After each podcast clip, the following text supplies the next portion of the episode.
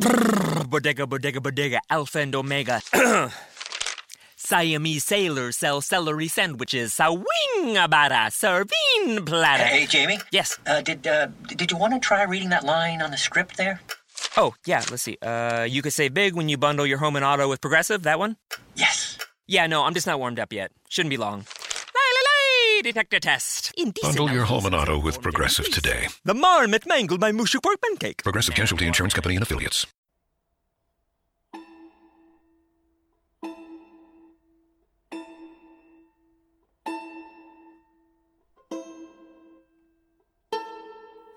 Sobre mi país y mi familia tengo poco que decir. Un trato injusto y el paso de los años me han alejado de uno y malquistado con la otra. Mi patrimonio me permitió recibir una educación poco común y una inclinación contemplativa permitió que convirtiera en metódicos los conocimientos diligentemente adquiridos en tempranos estudios. Pero por sobre todas las cosas, me proporcionaba gran placer el estudio de los moralistas alemanes, no por una desatinada admiración a su elocuente locura, sino por la facilidad con que mis rígidos hábitos mentales me permitían detectar sus falsedades. A menudo se me ha reprochado la aridez de mi talento. La falta de imaginación se me ha imputado como un crimen, y el escepticismo de mis opiniones me ha hecho notorio en todo momento. En realidad, temo que una fuerte inclinación por la filosofía física haya tenido mi mente con un error muy común en esta época. Hablo de la costumbre de referir sucesos, aun los menos susceptibles de dicha referencia, a los principios de esa disciplina. En definitiva, no creo que nadie haya menos propenso que yo a alejarse de los severos límites de la verdad, dejándose llevar por el ignes fatui de la superstición. Me ha parecido conveniente sentar esta premisa, para que la historia increíble que debo narrar no sea considerada el desvarío de una imaginación desbocada, sino la experiencia auténtica de una mente para quien los sueños de la fantasía han sido letra muerta y nulidad. Después de muchos años de viajar por el extranjero, en el año 1800 y pico, me embarqué en el puerto de Batavia, en la próspera y populosa isla de Java, en un crucero por el archipiélago de las Islas Sonda. Iba en calidad de pasajero, solo, inducido por una especie de nerviosa inquietud que me acosaba como un espíritu malévolo. Nuestro hermoso navío, de unas 400 toneladas, había sido construido en Bombay, en madera de teca de malabar con remaches de cobre. Transportaba una carga de algodón en rama y aceite, de las islas Laquevidas. También llevábamos a bordo fibra de corteza de coco, azúcar morena, de las islas orientales, manteca clarificada de leche de búfalo, granos de cacao y algunos cajones de opio. La carga había sido mal estibada y el barco escoraba. Zarpamos apenas impulsados por una leve brisa, y durante muchos días permanecimos cerca de la costa oriental de Java, sin otro incidente que quebrara la monotonía de nuestro curso que el ocasional encuentro con los pequeños barquitos de dos mástiles del archipiélago al que nos dirigíamos. Una tarde, apoyado sobre el pasamanos de la borda de popa, vi hacia el noroeste una nube muy singular y aislada. Era notable, no sólo por su color, sino por ser la primera que veíamos desde nuestra partida de Batavia. La observé con atención hasta la puesta del sol, cuando de repente se extendió hacia este y oeste, ciñendo el horizonte con una angosta franja de vapor y adquiriendo la forma de una larga línea de playa.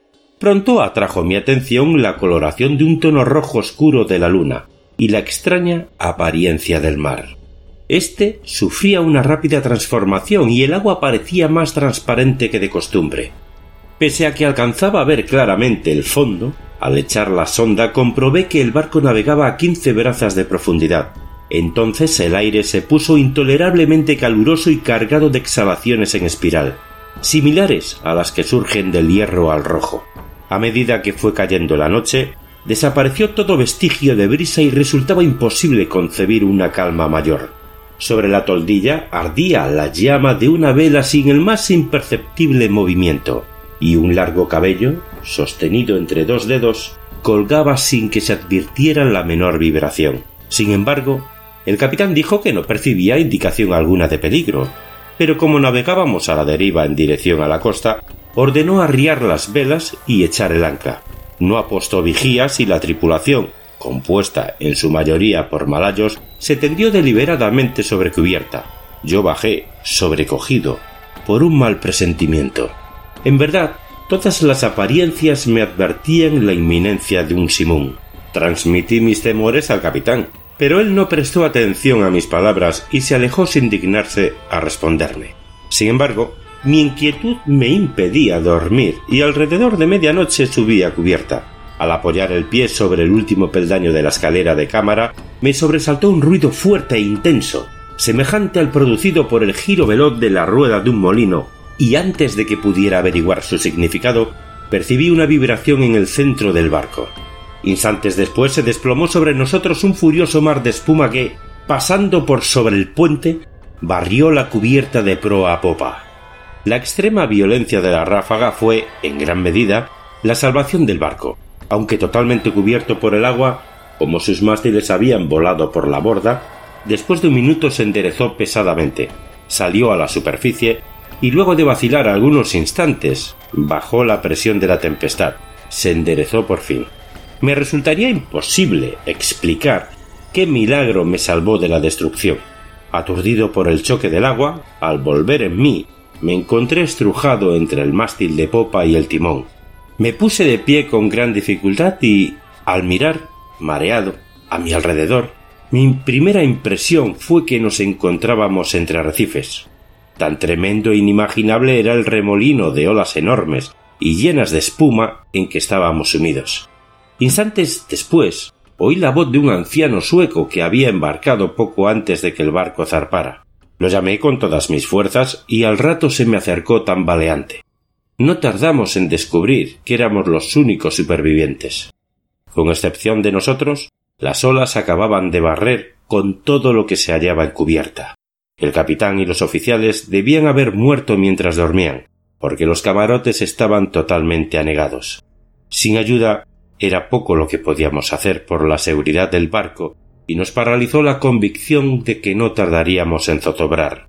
Por cierto que el primer embate del huracán destrozó el cable del ancla, porque de no ser así, nos habríamos hundido instantáneamente. Navegábamos a una velocidad tremenda y las olas rompían sobre nosotros. El maderamen de popa estaba hecho anicos y todo el barco había sufrido gravísimas averías. Pero comprobamos con júbilo que las bombas no estaban atascadas y que el lastre no parecía haberse descentrado. La primera ráfaga había amainado y la violencia del viento ya no entrañaba gran peligro, pero la posibilidad de que cesara por completo nos aterrorizaba, convencidos de que, en medio del oleaje siguiente, sin duda, moriríamos. Pero no parecía probable que el justificado temor se convirtiera en una pronta realidad durante cinco días y noches completos en los cuales nuestro único alimento consistió en una pequeña cantidad de melaza que trabajosamente logramos procurarnos en el castillo de proa, la carcasa del barco avanzó a una velocidad imposible de calcular, impulsada por sucesivas ráfagas que, sin igualar la violencia del primitivo Simón, eran más aterrorizantes que cualquier otra tempestad vivida por mí en el pasado. Con pequeñas variantes, durante los primeros cuatro días nuestro curso fue sudeste y debimos haber costeado Nueva Holanda. Al quinto día, el frío era intenso, pese a que el viento había girado un poco hacia el norte. El sol nacía con una enfermiza coloración amarillenta y trepaba apenas unos grados sobre el horizonte, sin irradiar una decidida luminosidad. No había nubes a la vista, y sin embargo, el viento arreciaba y soplaba con furia despareja e irregular. Alrededor de mediodía, aproximadamente, porque sólo podíamos adivinar la hora, volvió a llamarnos la atención la apariencia del sol. No irradiaba lo que con propiedad podríamos llamar luz, sino un resplandor opaco y lúgubre, sin reflejos, como si todos sus rayos estuvieran polarizados. Justo antes de hundirse en el mar turgente, su fuego central se apagó de modo abrupto, como por obra de un poder inexplicable. Quedó solo reducido a un aro plateado y pálido que se sumergía deprisa en el mar insondable. Esperamos en vano la llegada del sexto día, ese día que para mí no ha llegado y que para el sueco no llegó nunca. A partir de aquel momento quedamos sumidos en una profunda oscuridad, a tal punto que no hubiéramos podido ver un objeto a veinte pasos del barco. La noche eterna continuó envolviéndonos, ni siquiera atenuada por la fosforescencia brillante del mar a la que nos habíamos acostumbrado en los trópicos. También observamos que, aunque la tempestad continuaba rugiendo con interminable violencia, ya no conservaba su apariencia habitual de olas ni de espuma con las que antes nos envolvía. A nuestro alrededor todo era espanto, profunda oscuridad y un negro y sofocante desierto de ébano. Abandonamos todo intento de atender el barco, por considerarlo inútil, y nos aseguramos lo mejor posible a la base del palo de mesana, clavando con amargura la mirada en el océano inmenso. No había manera de calcular el tiempo ni de prever nuestra posición. Sin embargo, teníamos plena conciencia de haber avanzado más hacia el sur que cualquier otro navegante anterior, y nos asombró no encontrar los habituales impedimentos de hielo. Mientras tanto, cada instante amenazaba con ser el último de nuestras vidas. Olas enormes, como montañas se precipitaban para batirnos. El oleaje sobrepasaba todo lo que yo hubiera imaginado y fue un milagro que no zozobráramos instantáneamente. Mi acompañante hablaba de la liviandad de nuestro cargamento y me recordaba las excelentes cualidades de nuestro barco, pero yo no podía menos que sentir la absoluta inutilidad de la esperanza misma, y me preparaba, melancólicamente, para una muerte que, en mi opinión, nada podía demorar ya más de una hora, porque con cada nudo que el barco recorría el mar negro y tenebroso, adquiría más violencia. Por momentos jadeábamos para respirar, elevados a una altura superior a la del albatros, y otras veces nos mareaba la velocidad de nuestro descenso a un infierno acuoso donde el aire se estanciaba y ningún sonido turbaba el sopor del kraken. Nos encontrábamos en el fondo de uno de esos abismos, cuando un repentino grito de mi compañero resonó horriblemente en la noche. ¡Mire! ¡Mire! exclamó, chillando junto a mi oído. Dios Todopoderoso, mire, mire. Mientras hablaba percibí el resplandor de una luz mortecina y rojiza que recorría los costados del inmenso abismo en que nos encontrábamos, arrojando cierto brillo sobre nuestra cubierta. Al levantar la mirada, contemplé un espectáculo que meló la sangre. A una altura tremenda, directamente encima de nosotros y al borde mismo del precipicio líquido, flotaba un gigantesco navío, de quizás cuatro mil toneladas, Pese a estar en la cresta de una ola que lo sobrepasaba más de cien veces en altura, su tamaño excedía el de cualquier barco de línea o de la Compañía de Islas Orientales. Su enorme casco era de un negro profundo y sucio y no lo adornaban los acostumbrados mascarones de los navíos. Una sola hilera de cañones de bronce asomaba por los portañolas abiertas, y sus relucientes superficies reflejaban las luces de innumerables linternas de combate que se balanceaban de un lado al otro en las jarcias. Pero lo que más asombro y estupefacción nos provocó fue que en medio de ese mar sobrenatural y de ese huracán ingobernable navegara con todas las velas desplegadas. Al verlo por primera vez, sólo distinguimos su proa y poco a poco fue alzándose sobre el sombrío y horrible torbellino. Durante un momento de intenso terror, se detuvo sobre el vertiginoso pináculo, como si contemplara su propia sublimidad. Después estremeció, vaciló y se precipitó sobre nosotros. En ese instante no sé qué repentino dominio de mí mismo surgió de mi espíritu. A los tropezones retrocedí todo lo que pude hacia popa y allí esperé sin temor la catástrofe. Nuestro propio barco había abandonado por fin la lucha y se hundía de proa en el mar. En consecuencia, recibió el impacto de la masa descendente en la parte ya sumergida de su estructura, y el resultado inevitable fue que me vi lanzado con violencia irresistible contra los obenques del barco desconocido. En el momento en que caí, la nave viró y se escoró, y supuse que la consiguiente confusión había impedido que la tripulación reparara en mi presencia. Me dirigí sin dificultad y sin ser visto hasta la escotilla principal, que se encontraba parcialmente abierta, y pronto encontré la oportunidad de ocultarme en la bodega. No podía explicar por qué lo hice. Tal vez el principal motivo haya sido la indefinible sensación de temor que, desde el primer instante, me provocaron los tripulantes de ese navío.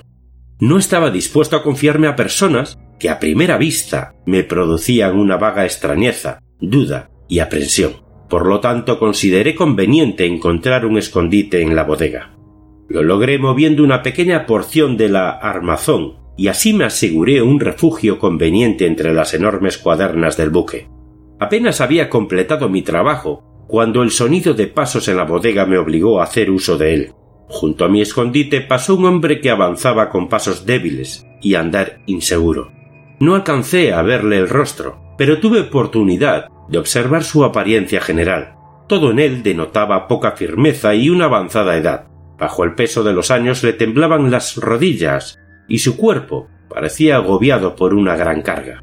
Murmuraba en voz baja, como hablando consigo mismo. Pronunciaba palabras entrecortadas en un idioma que yo no comprendía y empezó a tantear una pila de instrumentos de aspecto singular y de viejas cartas de navegación que había en un rincón. Su actitud era una extraña mezcla de la terquedad de la segunda infancia y la solemne dignidad de un dios. Por fin subió nuevamente a cubierta y no lo volví a ver. Un sentimiento que no puedo definir se ha posesionado de mi alma. Es una sensación que no admite análisis, frente a la cual las experiencias de épocas pasadas resultan inadecuadas y cuya clave, me temo, no me será ofrecida por el futuro. Para una mente como la mía, esta última consideración es una tortura. Sé que nunca, nunca me daré por satisfecho con respecto a la naturaleza de mis conceptos. Y sin embargo, no debe asombrarme que esos conceptos sean indefinidos, puesto que tienen su origen en fuentes totalmente nuevas. Un nuevo sentido, una nueva entidad se incorpora a mi alma. Hace ya mucho tiempo que recorrí la cubierta de este barco terrible, y creo que los rayos de mi destino se están concentrando en un foco. ¡Qué hombres incomprensibles! Envueltos en meditaciones cuya especie no alcanzo a adivinar, pasan a mi lado sin percibir mi presencia. Ocultarme sería una locura, porque esta gente no quiere ver. Hace pocos minutos pasé directamente frente a los ojos del segundo oficial. No hace mucho que me aventuré a entrar a la cabina privada del capitán, donde tomé los elementos con que ahora escribo y he escrito lo anterior. De vez en cuando continuaré escribiendo este diario. Es posible que no pueda encontrar la oportunidad de darlo a conocer al mundo, pero trataré de lograrlo. A último momento, introduciré el mensaje en una botella y la arrojaré al mar. Ha ocurrido un incidente que me proporciona nuevos motivos de meditación. ¿Ocurren estas cosas por fuerza de un azar sin gobierno? Me había aventurado a cubierta donde estaba tendido, sin llamar la atención, entre una pila de flechaduras y viejas telas, en el fondo de una balandra. Mientras meditaba en lo singular de mi destino, inadvertidamente tomé un pincel mojado en brea y pinté los bordes de una vela arrastradera cuidadosamente doblada sobre un barril, a mi lado. La vela ha sido izada y las marcas irreflexivas que hice con el pincel se despliegan formando la palabra descubrimiento. Últimamente he hecho muchas observaciones sobre la estructura del navío. Aunque bien armado, no creo que sea un barco de guerra. Sus jarcias, construcción y equipo en general contradicen una suposición semejante. Alcanzo a percibir con facilidad lo que el navío no es, pero me temo no poder afirmar lo que es. Ignoro por qué, pero al observar su extraño modelo y la forma singular de sus mástiles, su enorme tamaño y su excesivo velamen, su proa severamente sencilla y su popa anticuada, de repente cruza por mi mente una sensación de cosas familiares, y con esas sombras imprecisas del recuerdo siempre se mezcla la memoria de viejas crónicas extranjeras y de épocas remotas. He estado estudiando el maderamen de la nave. Ha sido construida con un material que me resulta desconocido. Las características peculiares de la madera me dan la impresión de que no es apropiada para el propósito al que se le aplicara. Me refiero a su extrema porosidad, independientemente considerada de los daños ocasionados por los gusanos, que son una consecuencia de navegar por estos mares, y de la podredumbre provocada por los años. Tal vez la mía parezca una observación excesivamente insólita, pero esta madera posee todas las características del roble español, en el caso de que el roble español fuera dilatado por medios artificiales. Al leer la frase anterior, viene a mi memoria el apotegma que un viejo lobo de mar holandés repetía siempre que alguien ponía en duda su veracidad. Tan seguro es como que hay un mar donde el barco mismo crece en tamaño, como el cuerpo viviente del marino. Hace una hora tuve la osadía de mezclarme con un grupo de tripulantes. No me prestaron la menor atención y, aunque estaba parado en medio de todos ellos, parecían absolutamente ignorantes de mi presencia. Lo mismo que el primero que vi en la bodega, todos daban señales de tener una edad avanzada. Les temblaban las rodillas achacosas. La decrepitud les inclinaba los hombros. El viento estremecía sus pieles arrugadas. Sus voces eran bajas, trémulas y quebradas. En sus ojos brillaba el lagrimeo de la vejez y la tempestad agitaba terriblemente sus cabellos grises. Alrededor de ellos, toda la cubierta, yacían desparramados instrumentos matemáticos de la más pintoresca y anticuada construcción. Hace un tiempo mencioné que había sido izada un ala del trinquete. Desde entonces, desbocado por el viento, el barco ha continuado su aterradora carrera hacia el sur, con todas las velas desplegadas desde la punta de los mástiles hasta los botalones inferiores, hundiendo a cada instante sus penoles en el más espantoso infierno de agua que pueda concebir la mente de un hombre. Acabo de abandonar la cubierta, donde me resulta imposible mantenerme en pie, pese a que la tripulación parece experimentar pocos inconvenientes. Se me antoja un milagro de milagros que nuestra enorme masa no sea definitivamente devorada por el mar.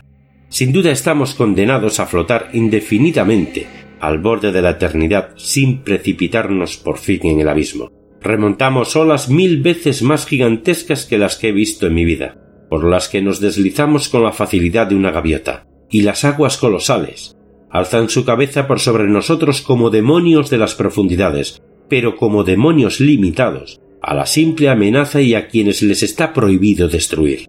Todo me lleva a atribuir esta continua huida del desastre a la única causa natural que puede producir ese efecto. Debo suponer que el barco navega dentro de la influencia de una corriente poderosa, o de un impetuoso mar de fondo. He visto al capitán cara a cara, en su propia cabina, pero, tal como esperaba, no me prestó la menor atención. Aunque para un observador casual no haya en su apariencia nada que puede diferenciarlo, en más o en menos, de un hombre común, al asombro con que lo contemplé se mezcló un sentimiento de incontenible reverencia y de respeto. Tiene aproximadamente mi estatura, es decir, cinco pies y ocho pulgadas. Su cuerpo es sólido y bien proporcionado, ni robusto ni particularmente notable en ningún sentido. Pero es la singularidad de la expresión que reina en su rostro, es la intensa, la maravillosa, la emocionada evidencia de una vejez tan absoluta, tan extrema, lo que excita en mi espíritu una sensación, un sentimiento inefable. Su frente, aunque poco arrugada, parece soportar el sello de una miríada de años. Sus cabellos grises son una historia del pasado, y sus ojos, aún más grises, son sibilas del futuro. El piso de la cabina estaba cubierto de extraños pliegos de papel, unidos entre sí por broches de hierro, y de arruinados instrumentos científicos y obsoletas cartas de navegación en desuso. Con la cabeza apoyada en las manos, el capitán contemplaba con mirada inquieta un papel que supuse sería una concesión y que, en todo caso, llevaba la firma de un monarca. Murmuraba para sí, igual que el primer tripulante a quien vi en la bodega sílabas obstinadas de un idioma extranjero, y aunque se encontraba muy cerca de mí, su voz parecía llegar a mis oídos desde una milla de distancia. El barco y todo su contenido está impregnado por el espíritu de la vejez. Los tripulantes se deslizan de aquí para allá como fantasmas de siglos ya enterrados. Sus miradas reflejan inquietud y ansiedad, y cuando el extraño resplandor de las linternas de combate ilumina sus dedos, siento lo que no he sentido nunca, pese a haber comerciado la vida entera en antigüedades y absorbido las sombras de columnas caídas en Baalbek, en Tadmor y en Persépolis, hasta que mi propia alma se convirtió en una ruina. Al mirar a mi alrededor, me avergüenzan mis anteriores aprensiones. Si temblé ante la ráfaga que nos ha perseguido hasta ahora, ¿cómo no horrorizarme ante un asalto de viento y mar para definir los cuales las palabras tornado y simún resultan triviales e ineficaces? En la vecindad inmediata del navío reina la negrura de la noche eterna y un caos de agua sin espuma. pero aproximadamente a una legua, acatalado de nosotros, alcanzan a verse, oscuramente y a intervalos, imponentes murallas de hielo que se alzan hacia el cielo desolado y que parecen las paredes del universo. Como imaginaba, el barco sin duda está en una corriente, si así se puede llamar con propiedad, a una marea que aullando y chillando entre las blancas paredes de hielo, se precipita hacia el sur con la velocidad con que cae una catarata. Presumo que es absolutamente imposible concebir el horror de mis sensaciones. Sin embargo, la curiosidad por penetrar en los misterios de estas regiones horribles predomina sobre mi desesperación y me reconciliará con la más odiosa apariencia de la muerte. Es evidente que nos precipitamos hacia algún conocimiento apasionante, un secreto imposible de compartir, cuyo descubrimiento lleva en sí la destrucción. Tal vez esta corriente nos conduzca hacia el mismo polo sur, Debo confesar que una suposición en apariencia tan extravagante tiene todas las posibilidades a su favor.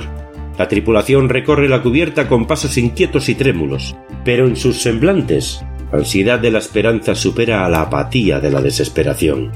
Mientras tanto, seguimos navegando con viento de popa, y como llevamos todas las velas desplegadas, por momentos el barco se eleva por sobre el mar.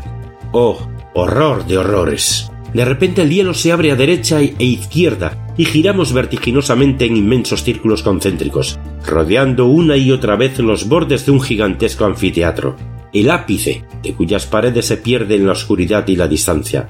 Pero me queda poco tiempo para meditar en mi destino. Los círculos se estrechan con rapidez, nos precipitamos furiosamente en la vorágine, y entre el rugir, el aullar y el atronar del océano y de la tempestad el barco trepida. ¡Oh Dios! ¡Y se hunde!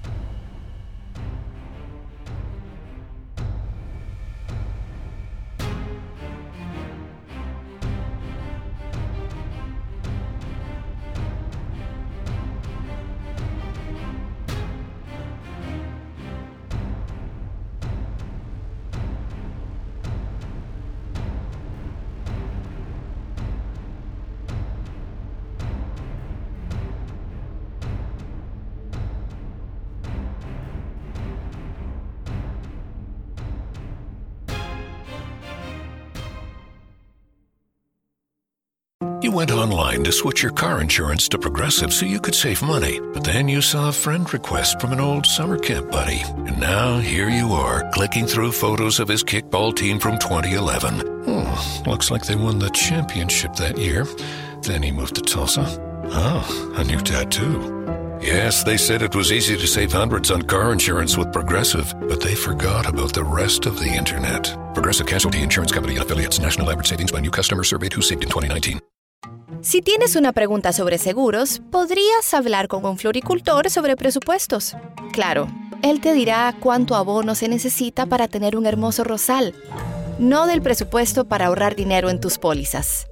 O podrías hablar con tu agente local de Geico, quien conoce la mejor forma para que florezcan tus ahorros, reduciendo en cientos de dólares las pólizas de tu seguro. Para encontrar un agente de Geico cerca de ti, visita geico.com diagonal agentes.